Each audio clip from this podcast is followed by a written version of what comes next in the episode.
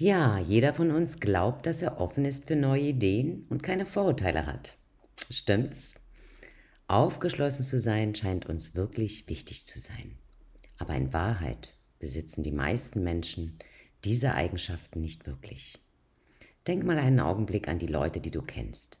Wie viele von denen würdest du als wirklich offen für Neues bezeichnen? Hm, nicht so viele, schätze ich, oder? Es gibt eine große Lücke zwischen dem, wie wir uns selbst sehen, also eben flexibel, offen und entgegenkommend, und dem, wie andere uns oft sehen, eher starr, intolerant und bequem. Ein Teil davon hat mit der jeweiligen Situation zu tun. Wir sind offen für ein paar wenige Dinge und verschlossen für viele andere. Klar, alles hängt natürlich von den Umständen ab. Und wir sind umso engstirniger, desto weniger wir mit einer Sache vertraut sind. Unsicherheit, mangelndes Wissen oder mangelnde Erfahrung in einer Situation füttert somit unsere Engstirnigkeit. Und wir werden umso defensiver, je weniger wir wissen. Aber wir werden auch engstirnig, wenn wir im Stress sind oder unter Druck stehen. Angst schürt somit ebenso eine verschlossene Haltung, Unsicherheit und auch Anspannung.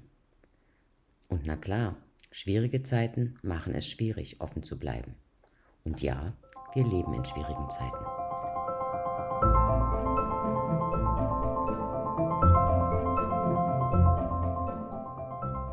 In der digitalen Welt ist Offenheit und Neugier die Priorität Nummer 1, 2 und 3. Denn ein digitales Mindset zeichnet sich durch Offenheit und Neugier aus. Wir alle sind ja aufgeschlossen, zumindest glauben wir das eben gerne. Es wird viel über die Bedrohung durch Technologie gesprochen durch Automatisierung gehen laufend Arbeitsplätze verloren und blitzschnell verschwinden hier auch etablierte Marken. Das Verbraucherverhalten hat sich verändert.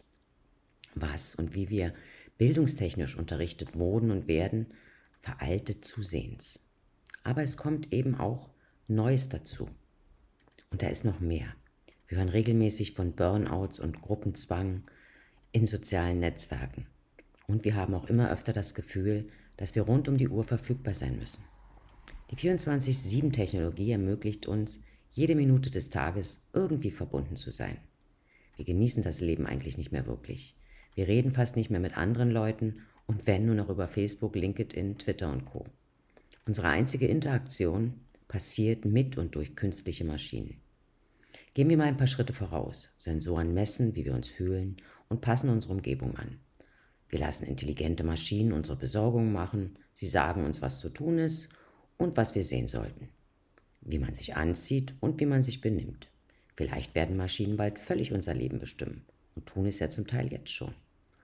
Und na klar, das kann schrecklich klingen. Das Problem liegt hier aber nicht in der Technologie, sondern in uns selbst, in der Unfähigkeit, unsere Balance zwischen Technik und Menschsein zu finden. Deshalb dürfen wir das explosive Wachstum dieser neuen Technologien nicht fürchten. Was wir aber ansehen sollten, ist unsere Einstellung zur Technologie. Wir müssen die Kraft unserer eigenen Offenheit erkennen und sie steuern lernen. Ein offener Geist ist ein kreativer Geist und ein kreativer Geist ist auch der Schlüssel für unser eigenes Wachstum in unserer technologiegetriebenen Welt. Denn wenn du fähig bist, über den Tellerrand zu denken, wenn du das Neue und Unerwartete akzeptieren kannst, wenn du kreativ, neugierig und offen für Neues bist, wirst du künftig zum meistgesuchten Mitarbeiter und erfolgreichen Unternehmer. Denn damit zeigst du, dass du offen für Veränderung und Miterschaffer bist. Denn am Ende ist es genau diese gemeinsame Schöpfung, die uns hilft, schneller voranzukommen und selbst unter unsicheren Bedingungen bessere Entscheidungen zu treffen.